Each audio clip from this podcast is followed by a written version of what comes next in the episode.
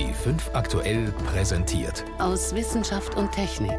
Jeden Sonntag um 13.35 Uhr. Einfach besser informiert. B5 aktuell. Dass David sich impfen lässt, finde ich vernünftig, aber bei ihr weiß ich es nicht. Ich aber soll ich das jetzt so verstehen, dass ihr euch dann nicht wirklich einig seid? Oder? Ähm, es ist so, dass ich es lieber nicht machen würde und David es aber vernünftig findet, es zu machen. Eltern beim ersten Impftermin für ihre kleine Tochter. Doch die Mutter zweifelt. Dieser Konflikt zieht sich durch den Dokumentarfilm Eingeimpft, der nächste Woche in die Kinos kommt. Dazu gleich mehr. Außerdem geht es heute um Tabakerhitzer. Sind sie tatsächlich weniger schädlich als normale Zigaretten? Und wir begleiten einen Forscher, der untersucht, wie schnell Insekten nach einem Waldbrand zurückkehren. Das sind drei unserer Themen. Am Mikrofon ist David Globig. Impfen schützt. Das ist eigentlich unumstritten. Trotzdem fragen sich Eltern immer wieder, sollen wir unser Kind tatsächlich impfen? Setzen wir es damit nicht auch Risiken aus? Und überhaupt, was ist eigentlich so schlimm, wenn es die sogenannten Kinderkrankheiten durchmacht? Solche Fragen stellt auch David Sieveking in seinem neuesten Dokumentarfilm Eingeimpft. Er läuft ab Donnerstag in den Kinos. Allerdings hat er schon vor seiner Premiere für Wirbel gesorgt. Kritiker sagen, der Film bringt keine Aufklärung, sondern liefert nur Impfskeptikern neue Nahrung. Margarete Jall hat sich eingeimpft bereits angesehen und wollte wissen, was ist dran an der Kritik. Der Regisseur und Autor David Sieveking ist junger Vater. Impfen oder nicht, das war für ihn nie eine Frage. Aber seine Lebensgefährtin hat große Ängste, was das Impfen angeht. Und so bricht ein innerfamiliärer Konflikt aus. Allein das Gefühl, dass ich jetzt etwas einem kerngesunden Kind antue, tut mir weh. Also das finde ich sehr schwierig, weil ich keine Ahnung habe, ob es wirklich so gut ist. Jessica zweifelt, ob ihre kleine Tochter wirklich geimpft werden soll. Es ist ja keine Chemie, sondern das sind ja irgendwelche Krankheitserreger. Irgendwelche Metalle sind da drin, irgendwas ist da drin, ja. damit das überhaupt funktioniert. Ich dachte, das sind Krankheitserreger da drin. So? Ja, auch, mhm. aber keine Ahnung. Manche mhm. leben, manche sind tot. Informier dich mal. Mit diesem Auftrag zieht der Dokumentarfilmer David Sieveking los. Von Berlin-Kreuzberg, dem Milieu der Impfskeptiker, macht er sich auf eine subjektive Suche nach Antworten. Dabei kommen Eltern, Ärzte, Anthroposophen, Gesundheitsbehörden und Forscher zu Wort. Aber in erster Linie erzählt der Film sehr persönlich den Konflikt ums Impfen innerhalb der Familie. Das ist durchaus unterhaltsam.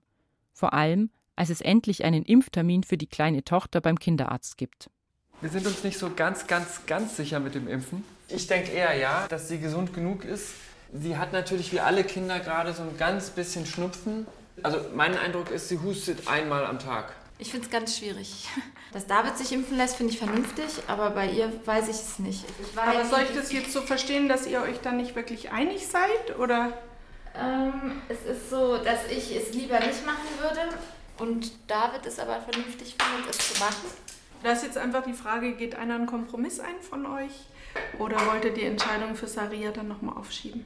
Sie wird noch eine ganze Weile aufgeschoben, diese Entscheidung. Denn David Sieveking will mehr darüber herausfinden, wie Impfstoffe wirken und welche Nebenwirkungen oder Schäden sie möglicherweise verursachen können. Bei seinen Recherchen trifft er Impfbefürworter, aber auch Skeptiker. Der Dokumentarfilmer stellt Fragen in alle Richtungen. Dadurch hat der Film deutliche inhaltliche Schwächen, bemängelt Rüdiger von Kries, Professor für Kinderheilkunde an der LMU und selbst Mitglied der Ständigen Impfkommission. Für ihn nehmen Kritik und Zweifel am Impfen zu viel Raum ein. Es bleiben letztendlich am Ende des Films viele Fragen im Raume stehen. Er verunsichert. Und das ist das, was ich eigentlich schwierig finde an dem Film. Letztendlich bleibt so ein diffuses Gefühl von Unwohlsein übrig. Und je nachdem, wo man steht, ist das Gefühl diffuser oder konkreter. Die Impfskeptiker werden sich bestätigt fühlen, die Zweifler werden weiter zweifeln ja, im schlimmsten Fall werden einige von denen, denen es eigentlich klar ist, auch zu Zweiflern. Und das ist fatal. Ob der Film tatsächlich Menschen vom Impfen abhalten wird, weiß man nicht. Aber es bleiben tatsächlich Fragen offen, was auch nicht anders möglich ist, denn eingeimpft ist keine wissenschaftliche Dokumentation. Sieveking geht einen subjektiven Weg, stellvertretend für viele Eltern, die unsicher sind. Schwierig ist aber, dass er Pro und Contra von Impfen diskutiert, wo es keines gibt. Denn der Nutzen des Impfens ist wissenschaftlich klar belegt. Rüdiger von Kries sieht den Film nicht nur deshalb kritisch. Die Frage ist, was tue ich eigentlich, wenn ich mir Sicherheit verschaffen will? Dann besuche ich Leute, die was davon verstehen. Sein Vorwurf an David Sieveking ist, dass er zu viele Menschen trifft, die aus seiner Sicht wissenschaftlich nicht glaubwürdig sind.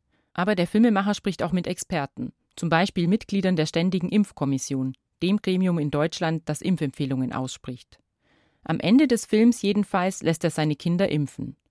Aber der Weg dahin dauert Jahre. Und damit macht der Film sehr deutlich, wie schwierig es ist, an verlässliche Informationen zu kommen, wenn man zweifelt. Impfen ja oder nein? Und wenn ja, wann und was? Fragen, die der Dokumentarfilm Eingeimpft stellt. Ein Beitrag von Margarete Jall. Auf den Feldern ist die Erdbeersaison eigentlich schon eine ganze Weile vorbei. Aber man bekommt nach wie vor frisch geerntete Früchte, selbst aus Deutschland. Und dank Tiefkühltheke ist bei uns sowieso das ganze Jahr Erdbeerzeit. Es gibt allerdings etliche Menschen, die davon rein gar nichts haben, weil sie unter einer Erdbeerallergie leiden. Doch die Betroffenen reagieren nicht bei jeder Sorte gleich. Warum es Unterschiede gibt und wie man die vielleicht zum Wohle der Allergiker ausnutzen könnte, das hat eine Wissenschaftlerin in München erforscht. Jenny von Sperber berichtet. 20 verschiedene Erdbeersorten hat Elisabeth Kurze im Labor der TU München untersucht. Zuerst hat sie die Erdbeeren getrocknet, zu einem Pulver verrieben und dann über viele kleine Reaktionsschritte überprüft, wie viele Allergene in den Früchten stecken, also wie hoch der Gehalt an Eiweißen ist, die bei manchen Menschen allergische Reaktionen hervorrufen. Kribbeln im Mund, Ausschlag, Atemnot. Und tatsächlich, je nach Sorte unterscheidet sich der Allergengehalt in Erdbeeren stark. Die bekannten Sorten, die auch im Supermarkt zu finden sind oder der Hobbygärtner im Garten oder Balkon anbaut, wie Elsander oder Mieze Schindler, die haben vergleichsweise zu den anderen untersuchten Erdbeerproben auch einen geringen Allergengehalt. Das ist erstmal eine gute Nachricht. Anschließend wollte Elisabeth Kurze noch wissen, ob man durch irgendein äußeres Merkmal auf den Allergengehalt einer Erdbeere schließen kann, durch ihre Farbe oder ihre Größe zum Beispiel. Das war leider nicht der Fall. Schließlich untersuchte die Biochemikerin noch, ob eine Bio-Erdbeere besser oder schlechter für Allergiker ist als eine konventionell angebaute. Hinsichtlich der Anbauort haben wir keine großen Unterschiede feststellen können. Das Fazit von unserer Studie ist, dass einmal die Erdbeersorte eine wichtige Rolle spielt, aber dann auch die saisonalen Unterschiede. Also das Wetter ändert sich jedes Jahr oder Temperaturschwankungen oder auch der Befall durch Pilze oder Viren, der kann von Jahr zu Jahr unterschiedlich sein. Das heißt, in dem einen Jahr reagieren Allergiker möglicherweise stärker auf Els Hunter Erdbeeren als in einem anderen Jahr. Der Erdbeerallergiker im Supermarkt bekommt aber leider keine eindeutigen Regeln an die Hand, wie er besonders unangenehme Erdbeeren sofort erkennen könnte. Und trotzdem könnten Allergiker eines Tages von dieser Studie profitieren, erklärt Claudia Treidel-Hoffmann, die Direktorin des Helmholtz-Zentrums für Umweltmedizin in München. Denn wenn die Erdbeeren mit wenig Allergenen einmal identifiziert sind, kann man solche Früchte in Zukunft gezielt züchten. Diese Studien sind genau das, was wir brauchen. Wir haben ja die Problematik, dass Allergien immer weiter zunehmen, dass wir versuchen müssen, wie können wir Allergien verhindern. Aber wir müssen auf der anderen Seite natürlich auch die Patienten, die eine Allergie haben, denen irgendwie ermöglichen, dass sie noch Nahrungsmittel zu sich nehmen. Deswegen ist natürlich dieses Bestreben, Nahrungsmittel, die wenig allergen sind, herzustellen, genau das, was wir in Zukunft brauchen. Egal, ob das Immunsystem bei Nüssen, Äpfeln, Sellerie oder Erdbeeren Alarm schlägt, es wäre auf jeden Fall hilfreich, wenn es Früchte mit besonders niedrigem Allergengehalt zu kaufen gäbe. Und zwar nicht nur Erdbeeren.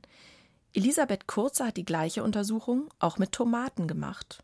Und auch da fand sie heraus, die Sorte macht den Unterschied. Die Sorten Farbini und Bambello, die haben höhere Allergengehalte als die Sorten Riana und Rugantino. Aber wie auch bei den Erdbeeren, allein von der Farbe oder von den äußeren Merkmalen konnten wir keine Tendenz erkennen. Aber Hauptfazit wieder, Allergengehalt unterscheidet sich von Sorte zu Sorte sehr stark. Welche Erdbeer- und Tomatensorten Allergikern das Leben schwer machen. Ein Beitrag von Jenny von Sperber. Sie hören B5 aktuell aus Wissenschaft und Technik mit David Globig. Allein in Deutschland sterben jeden Tag etwa 320 Menschen an den Folgen von Tabakkonsum. Das haben Wissenschaftler diese Woche auf dem Europäischen Tabakkongress in München noch einmal betont. Zwar sind die Forscher froh darüber, dass bei uns immer weniger Zigaretten verkauft werden, doch dafür drängen neue Formen des Rauchens auf den Markt. Zum Beispiel der elektrische Tabakerhitzer ICOS. Für den wird gerade massiv geworben und in den Städten eröffnen stylische Boutiquen. Angeblich soll das Erhitzen von Tabak gesünder sein als das Verbrennen. Ob das stimmt, darüber hat Anna Küch mit Wissenschaftlern und Ärzten gesprochen. Er soll eine Alternative zum Rauchen sein, der Tabakerhitzer ICOS. Vor zwei Jahren hat ihn der Tabakkonzern Philip Morris auf den Markt gebracht und verspricht auf den Plakaten in den Großstädten Tabakkonsum ohne Rauch und Krankheit, kurz einen Genuss ohne Reue. Dazu passt auch der Name ICOS, I Quit Ordinary Smoking. Dieser Tabakstick ist nicht zu verwechseln mit einer E-Zigarette, sagt Ute Mons, Spezialistin für Krebsprävention am Deutschen Krebsforschungszentrum Heidelberg. Es ist ein elektronisches Produkt, aber im Gegensatz zu einer E-Zigarette, wo eben eine Flüssigkeit erhitzt und verdampft wird, wird bei ICOS, bei diesem Tabakerhitzer, im Prinzip speziell präparierter Tabak elektronisch erhitzt und damit verdampft. Also das heißt in dem Fall, man hat keinen Tabakrauch wie bei der herkömmlichen Zigarette, sondern eine Art Aerosol, eine Art Tabakdampf, die der Nutzer dann inhalieren kann. Auch die anderen großen Tabakhersteller wollen jetzt auf den Markt drängen mit ihren eigenen Varianten. Doch ist das wirklich so viel ungefährlicher als das herkömmliche Rauchen? Der Konzern Philip Morris hat in den letzten zehn Jahren mehr als drei Milliarden Euro in die Entwicklung und Vermarktung von ICOS gesteckt und zahlreiche wissenschaftliche Studien vorgelegt, die belegen sollen, dass der Dampf von ICOS weniger Schadstoffe enthält. Und zwar laut Philip Morris bis zu 95 Prozent. Diese Zahlen sind aber mit Vorsicht zu genießen, sagt Tobias Rüther, Leiter der Tabakambulanz am Uniklinikum München. Die Tabakindustrie sagt, dass sie seriöse Studien gemacht haben, aber sind natürlich alle von der Tabakindustrie bezahlt. Wir haben keine unabhängigen Studien, nur ganz wenige. Und das ist der neue Trick der Tabakindustrie. Früher war es so, dass sie gesagt haben, Rauchen ist völlig unschädlich und am Ende mussten sie dann ganz viel Schadensersatz bezahlen. Jetzt ist es so, dass sie uns mit Ergebnissen zuschütten, wie ungefährlich das sein soll und wir es erstmal nachkochen müssen. Tatsächlich haben jetzt unabhängige Analysen gezeigt, dass wirklich weniger Gift im Qualm ist unter anderem wurden die Untersuchungen vom Deutschen Bundesamt für Risikobewertung durchgeführt.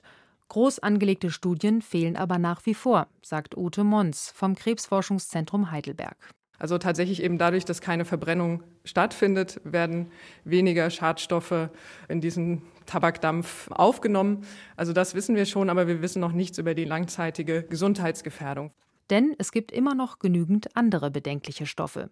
Es ist so, dass viele krebserzeugende Substanzen bei der Zigarette bei der Verbrennung entstehen. Es gibt aber auch krebserzeugende Substanzen, die im Tabak enthalten sind. Also beispielsweise die sogenannten tabakspezifischen Nitrosamine, die auch für Lungenkrebs mitverantwortlich sind. Und die sind eben auch in geringerer Konzentration, aber weiterhin auch in diesen Produkten enthalten. Fast vier Millionen Raucher seien schon auf ICOS umgestiegen, behauptet Philip Morris. In Deutschland hält sich die Zahl noch in Grenzen, wie Daniel Kotz vom Uniklinikum Düsseldorf herausgefunden hat. Seit 2016 befragt er die Deutschen in einer repräsentativen Studie alle zwei Monate zu ihrem Tabakkonsum. 0,4 Prozent der aktuellen Tabakraucher und Ex-Raucher, die im letzten Jahr aufgehört haben, nutzen derzeit Tabakerhitzer. Und wenn man das hochrechnet auf die Gesamtbevölkerung, dann sind das nach meiner Schätzung 53 bis 150.000 Menschen, die in Deutschland diese Geräte nutzen. Noch ist unklar, wie die Entwicklung weitergeht. Dass Menschen den Tabakerhitzer ICOS nutzen, um von der Sucht loszukommen, ist aber eher unwahrscheinlich, sagt Tobias Rüther von der Tabakambulanz der Uniklinik München. Mit ICOS, glaube ich, kann man nicht sehr gut aufhören, weil die Nikotinanflutung, also die Geschwindigkeit des Nikotins, wie das Nikotin im Gehirn ankommt, einfach zu schnell ist. Und das ist ja auch im Interesse der Tabakindustrie. Die werden ja kein Produkt herstellen, womit man aufhört. Es bringt also nur bedingt etwas, von der Zigarette auf den Tabakerhitzer umzusteigen. Das war ein Beitrag von Anna Küch. Den Traum vom Fliegen, den träumt wohl auch so mancher, während er mit seinem Auto im Stau steht. Sich einfach in die Lüfte erheben, die verstopften Straßen unter sich lassen und ruckzuck ans Ziel kommen. Tatsächlich entwickeln mehrere Unternehmen zurzeit Lufttaxis, die genau das können sollen. Viele setzen dabei auf ähnliche Technologien wie bei Multikoptern für Modellpiloten. Auch die CSU ist von der Idee begeistert. Vor einigen Wochen hat sie im Münchner Stadtrat einen Antrag gestellt. Die Deutsche Bahn soll beim Neubau des Münchner Hauptbahnhofs schon mal Start- und Landeflächen für solche Flugtaxis einplanen. Doch wie weit sind die Ingenieure überhaupt? Und wie lässt sich der Flugbetrieb in und über einer Stadt sicher regeln? Unter anderem darüber haben diese Woche Experten in Friedrichshafen diskutiert beim Deutschen Luft- und Raumfahrtkongress 2018. Mehr dazu von Jan Rubner. Die Fluggeräusche sind echt. Racer, der kleine Elektrohubschrauber der Firma Airbus, hat schon abgehoben, allerdings unter Ausschluss der Öffentlichkeit. Racer soll schneller und wirtschaftlicher fliegen können als ein konventioneller Hubschrauber und Passagiere wie in einem Überlandtaxi rasch zum Beispiel von Paris nach Brüssel bringen. Für Rolf Henke, Vorstand des Deutschen Zentrums für Luft- und Raumfahrt DLR, ist klar, die reinen Vehikel selber, also die Fluggeräte, das ist, wie soll man sagen, vielleicht nicht unbedingt das Hexenwerk, die kann man bauen. Da gibt es auch schon viele Beispiele.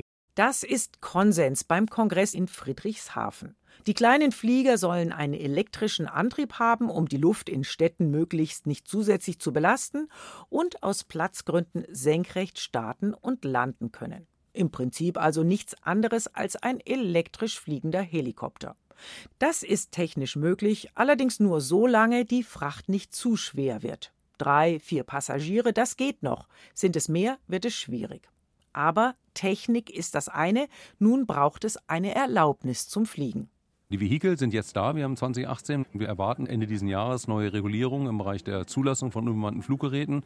Wenn das mit dem Tempo weitergeht, könnte man vielleicht Mitte des nächsten Jahrzehnts, 2025, die Dinger auch schon sehen.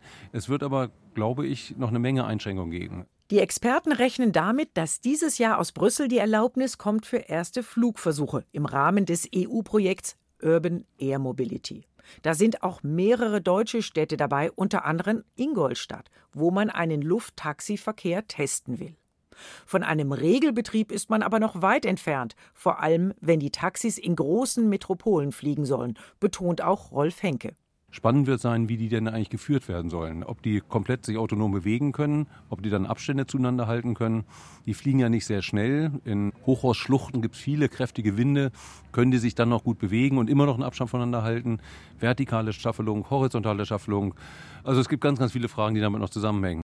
Mirko Hornung ist Professor für Luftfahrtsysteme an der Technischen Universität München. Er hat untersucht, ob und wie die Flugtaxis zum bisherigen Verkehr passen. Es wird sicherlich in Städten keinen Massentransport realisieren können. Weil wenn man sich das anschaut, wie viel Transportleistung große Städte haben, kann das ungefähr eine Größenordnung von Taxibetrieb realisieren. Das heißt, da reden wir in der Regel von einem Prozent der Transportleistung. Sowas ist realisierbar, aber selbst dann mal Zahlen abgeschätzt für eine Stadt wie Los Angeles, nur für den Innenstadtbereich, würden wir schon von zweieinhalbtausend Flugbewegungen in der Stunde reden. Ob das die Stadtbewohner mögen werden? Hornung ist skeptisch. Ich kann mir schwer vorstellen, dass eine Bevölkerung akzeptiert, wenn wir von zwei, zweieinhalbtausend Bewegungen in der Stunde reden und den Verkehr damit komplett in den sichtbaren Bereich und unmittelbar über den Köpfen der Personen, dass das so umsetzbar wird. Also es wird sehr, sehr wahrscheinlich zu höheren Flughöhen gehen müssen und das wird dann regulativ passieren, um einfach der Akzeptanz der Bevölkerung gerecht zu werden, aber gleichzeitig eben auch ein operatives Modell zu schaffen, was funktioniert. Denn auch die Kosten werden am Ende entscheiden, ob Menschen ein Lufttaxi buchen. Und das wird sich, sagt Hornung, nur autonom rechnen. Weil das zeigen erste kommerzielle Studien relativ schnell. Sobald ich den Piloten mitfinanzieren muss, auf solchen Strecken, bin ich eigentlich vom Preis nicht mehr konkurrenzfähig. Das Brummen des Lufttaxis wird also noch eine Weile vom Band kommen. Wie könnte Flugtaxiverkehr in und über unseren Städten aussehen? Jan Rubner berichtete. Dieser extrem trockene und heiße Sommer war ein Sommer der katastrophalen Waldbrände. Nicht nur in Kalifornien und Griechenland, wo es etliche Tote gab, sondern auch in Brandenburg. Dort haben die Flammen zwar nicht ganz so verheerend gewütet, trotzdem haben sie riesige verkohlte Flächen hinterlassen. Wie schnell sich solche Flächen wieder erholen und zum Beispiel Insekten zurückkehren, das erforschen Wissenschaftler der Brandenburgischen Technischen Universität Cottbus-Senftenberg. Sie haben sich dafür ein Heidegebiet ausgesucht, in dem es schon 2017 gebrannt hat. Julia Beiswinger war dort mit dem Biologen Klaus Birkhofer unterwegs. Hier geht es uns darum zu verstehen, wie schnell kommen welche Insekten wieder zurück auf diese Brandflächen. Und daher haben wir auch sowohl auf den Brandflächen als auch auf den Nicht-Brandflächen Wildschweinkadaver ausgebracht. Das heißt, wir wollen wissen, welche aaszersetzenden Organismen sind relativ schnell wieder da und aktiv, welche sind vielleicht durch den Brand besonders benachteiligt und schauen uns jetzt seit letztem Jahr diese Entwicklung der entsprechenden Insekten an. An den Kadavern, genau. Und da gehen wir jetzt mal da hin. Jetzt hin. Da hinten sehe ich schon ein Zelt. Genau. Das ist über ein Tierkadaver gespannt. Das ist also wie ein kleines Iglo-Zelt. ist an den Seiten in den Boden eingegraben, sodass von außen eigentlich nichts in das Zelt reinkriechen kann und hat eine Tür. Und die machen wir jetzt einfach mal auf, würde ich mhm. vorschlagen, und gucken mal rein. Oh, oh, das sieht. es wird ja gruselig, ehrlich gesagt. Was sind das für Knochen? Hier sind die Rippen, ja? Das sind die Rippen. Okay, und ähm, da sieht man ganz viel Fell, ist auch dabei. Das liegt seit letztem Jahr August und war wirklich sehr schnell dieser Abbau der eigentlichen Und gefressen haben es dann die Ja, das, die sind, Insekten. das sind Insekten überwiegend, genau. Da kommen also dann vor allen Dingen ganz spezielle Aaskäfer ins Spiel. Natürlich ganz stark auch Fliegenlarven, im Volksmund oft als Maden bezeichnet. Die haben also letztes Jahr an diesen Kadavern gefressen, haben dann auch sehr oft ihre Eier in den Boden abgelegt. Und das müsste jetzt schlüpfen. Und genau deshalb stehen da jetzt diese Emergenzfallen, die also quasi das abfangen, was aus den Bodenbereichen schlüpft. Genau, und dann können Sie daran erkennen, welche Tiere hier die Kadaver gefressen haben. Genau. Ja, in der Mitte des Zeltes ist die sogenannte Bodenfalle. Die ist mit Ethylenglycol gefüllt. Das ist ein Frostschutzmittel, das kennt jeder. Und die laufenden Insekten, die können in das Glas fallen. Und das, was fliegen kann, das möchte ja meistens zum Licht nach oben. Und oben ist auch noch mal eine Falle angebracht. Ich guck mal da rein. Da ist also ein Netz, das in eine Flasche mündet. Da ist auch ein Frostschutzmittel drin. Wollen Sie mal aufmachen? Dann gucken wir mal rein, was da drin gelandet ist diese kleinen Mücken, die man da jetzt auch noch sieht, diese kleinen Fliegen. Jetzt sind da ganz verstärkt drin, bestimmt etliche hundert. Oh das sind ja. Diese kleinen Punkte. Zusätzlich sieht man aber auch unheimlich viele Mhm. Käfer mit weißem Bauch und schwarzen das sind Rücken. Larven. Das sind tatsächlich Larven. Gut, jetzt sind wir hier an der Fläche, wo es nicht gebrannt hat und hier sieht man viel Heide wachsen und Birken und Kiefern, die hier natürlich dann auch schön Nadeln und Blätter haben. Auf der anderen Fläche waren das nur noch Gerippe von Bäumen. Da hinten ist schon wieder das Zelt. Hier sieht man den Schädel mit den Unter- und Oberkiefer und die Schnauze von dem Wildschwein hat noch Fell. Der Rest ist nur noch Knochen. Ja, das ist jetzt interessant. Also wir sind ja jetzt auf einer nicht gebrannten Fläche hier und das Glas ist fast leer. Also wenn wir hier mal reinschauen, wir haben eine Spinne, wir haben einen Käfer, zwei Käfer, so gut wie gar keine Fliegen, ein paar Ameisen, das war's. Das sind so die interessanten Überraschungen. Man hätte jetzt hier erwartet, dass das Glas auch ziemlich voll ist und das ist nichts. Und das ist schon spannend. Könnte es denn sein, dass der verbrannte Boden einfach für die Insekten interessanter ist? Ja, das könnte durchaus sein. Das muss man sich jetzt angucken. Wir werden ja über die Insekten, die wir gefangen haben, auch erfahren, welche Habitatansprüche die Larvenstadien haben, also welchen Boden brauchen die, in welchen Böden leben die, wachsen die heran. Und wenn wir das wissen und verstehen, dann können wir solche äh, Muster, wie wir sie jetzt hier vorfinden, wahrscheinlich ganz gut erklären. Wie das Leben auf niedergebrannte Flächen zurückkehrt, eine Reportage von Julia Beiswenger. Das war's wieder mal aus Wissenschaft und Technik. Am Mikrofon war heute David Globig.